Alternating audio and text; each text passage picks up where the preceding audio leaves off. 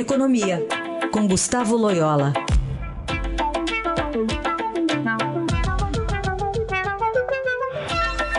Bom dia, Loyola, como vai? Bom dia.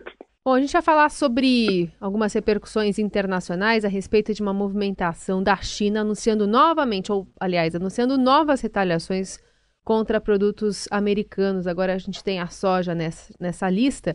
E Jamil Chad falava também sobre uma repercussão dessas tarifas, podendo ajudar as vendas brasileiras, porque hoje Pequim importa 60% de toda a soja comercializada no mercado é, mundial, mas desde 2012 o Brasil também superou os americanos e acabou passando a ser a, o maior fornecedor do produto ao mercado asiático. Como é que a gente pode se movimentar por aqui? Olha, assim, no, no curto prazo, é, essa imposição aí de tarifas pela China pode até desviar o comércio para o Brasil, né? A China tem que, evidentemente, buscar soja em algum outro lugar, né? É, então, isso, isso pode criar algum desvio de comércio é, e favorecer o Brasil, se bem que o Brasil nunca teve nenhum problema para exportar, quer dizer, o mercado internacional de soja está muito bem distribuído entre os principais players aí provavelmente é, isso vai gerar alguma redistribuição né, dessa soja. Agora, eu acho que a, a gente deve se preocupar com é, mais o médio e longo prazo, né, porque a, a guerra comercial ela não interessa a ninguém. Ela, ela vai escalando, né, como a gente tem visto, ela começa com um país adotando alguma medida, depois sofrendo uma retaliação, e aí é, esse país, o outro país responde de novo, outros terceiros países entram na, na, na confusão e, e, enfim, você vai criando um clima bastante negativo para o comércio uh, internacional, né? Os organismos multilaterais, tipo a OMC, começam a não funcionar bem. Então, assim, é uma pode se introduzir um alto grau de desorganização no comércio que é muito ruim para o Brasil, né? Então, a gente não deve soltar foguete aí por, por eventualmente ter algum benefício no curto prazo, né? A questão é é bastante séria. Né? É porque, Loyola, eh, levando em conta isso que você falou, já é a quarta medida, duas para cada lado anunciadas. É, né? Então, exatamente. isso continua ainda? Pode, pode seguir nessa escalada?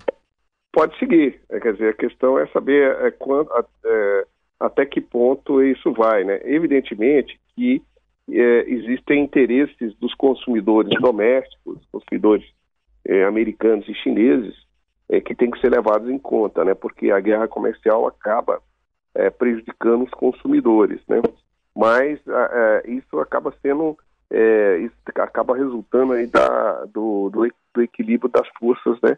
É, que estão dentro de cada país, ou seja, os pró, as forças pró, é, vamos dizer assim, abertura, que são favoráveis à manutenção de um comércio mais livre, e as forças que estão mais do lado do, do protecionismo. Isso tipicamente é o caso dos Estados Unidos, uma sociedade democrata, democrática, onde essas duas forças aí vão interagir, principalmente no Congresso americano, eventualmente isso é, limite né, o, o, os danos aí, limite é, a, a, vamos dizer assim, esse ímpeto protecionista do Trump. Aliás, o Trump ontem mesmo declarou que não está em guerra comercial com a China e tal.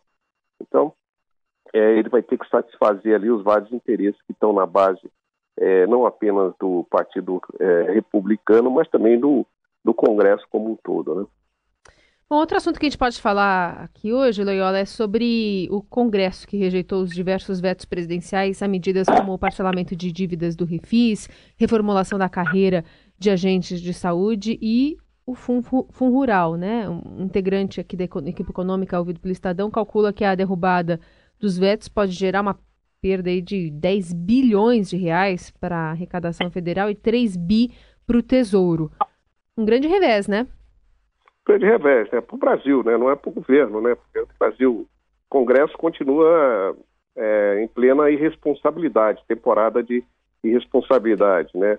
Principalmente no ano eleitoral, e, evidentemente não interessa ao Congresso adotar nenhuma medida que seja a favor do Brasil, mas estão pensando aí no interesse dos interesses políticos e de cada um deles. É, é mais um desastre e mostra que a situação das contas públicas do Brasil deve continuar muito delicada nos próximos anos é, principalmente pela falta, pela falta de compromisso dos políticos né, é, com a austeridade fiscal. Eles estão mais aí é, pensando, como eu disse, em, em beneficiar setores e, e, corporações, grupos, etc., né, para tirar dividendos eleitorais, que propriamente pensando no país é, como um todo, pensando no futuro. Né?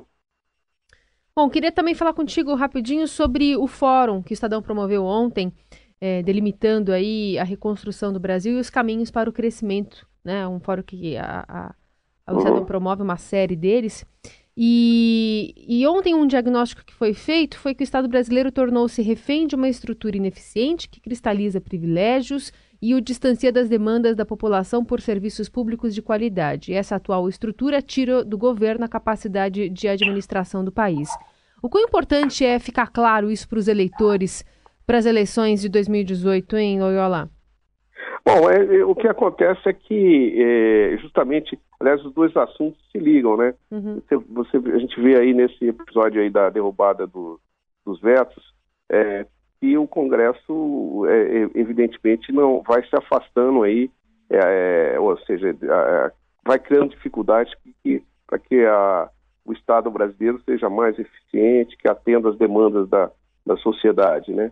E, e, e, o Estado vai, vai se tornando prisioneiro aí de grupos de interesse, né? Então, é, todo mundo, vamos dizer assim, mama nas tetas do Estado, é, consegue fazer isso quem é mais forte, quem tem mais poder de lobby, e quanto isso, os grandes temas nacionais é, são deixados de lado.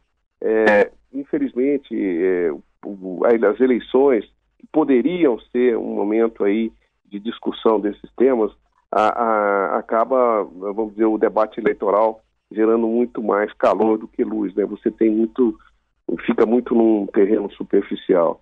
Hum. As iniciativas como essa do, do Estadão são muito positivas porque é, mostram para a sociedade brasileira aí, é, a real fotografia né, do, do, do, Estado brasileiro e das suas carências e tal. Mas é, eu acho que é importante mesmo é a gente votar para colocar em Brasília políticos que tenham compromissos com a mudança dessa situação e com a, a melhora da, do Estado brasileiro, com o aumento da sua eficiência, né, é, da sua capacidade de atender às demandas é, sociais. Né. Muito bem. Gustavo Loyola, que volta a falar com a gente sobre economia na segunda-feira. Obrigada, até lá. Até lá.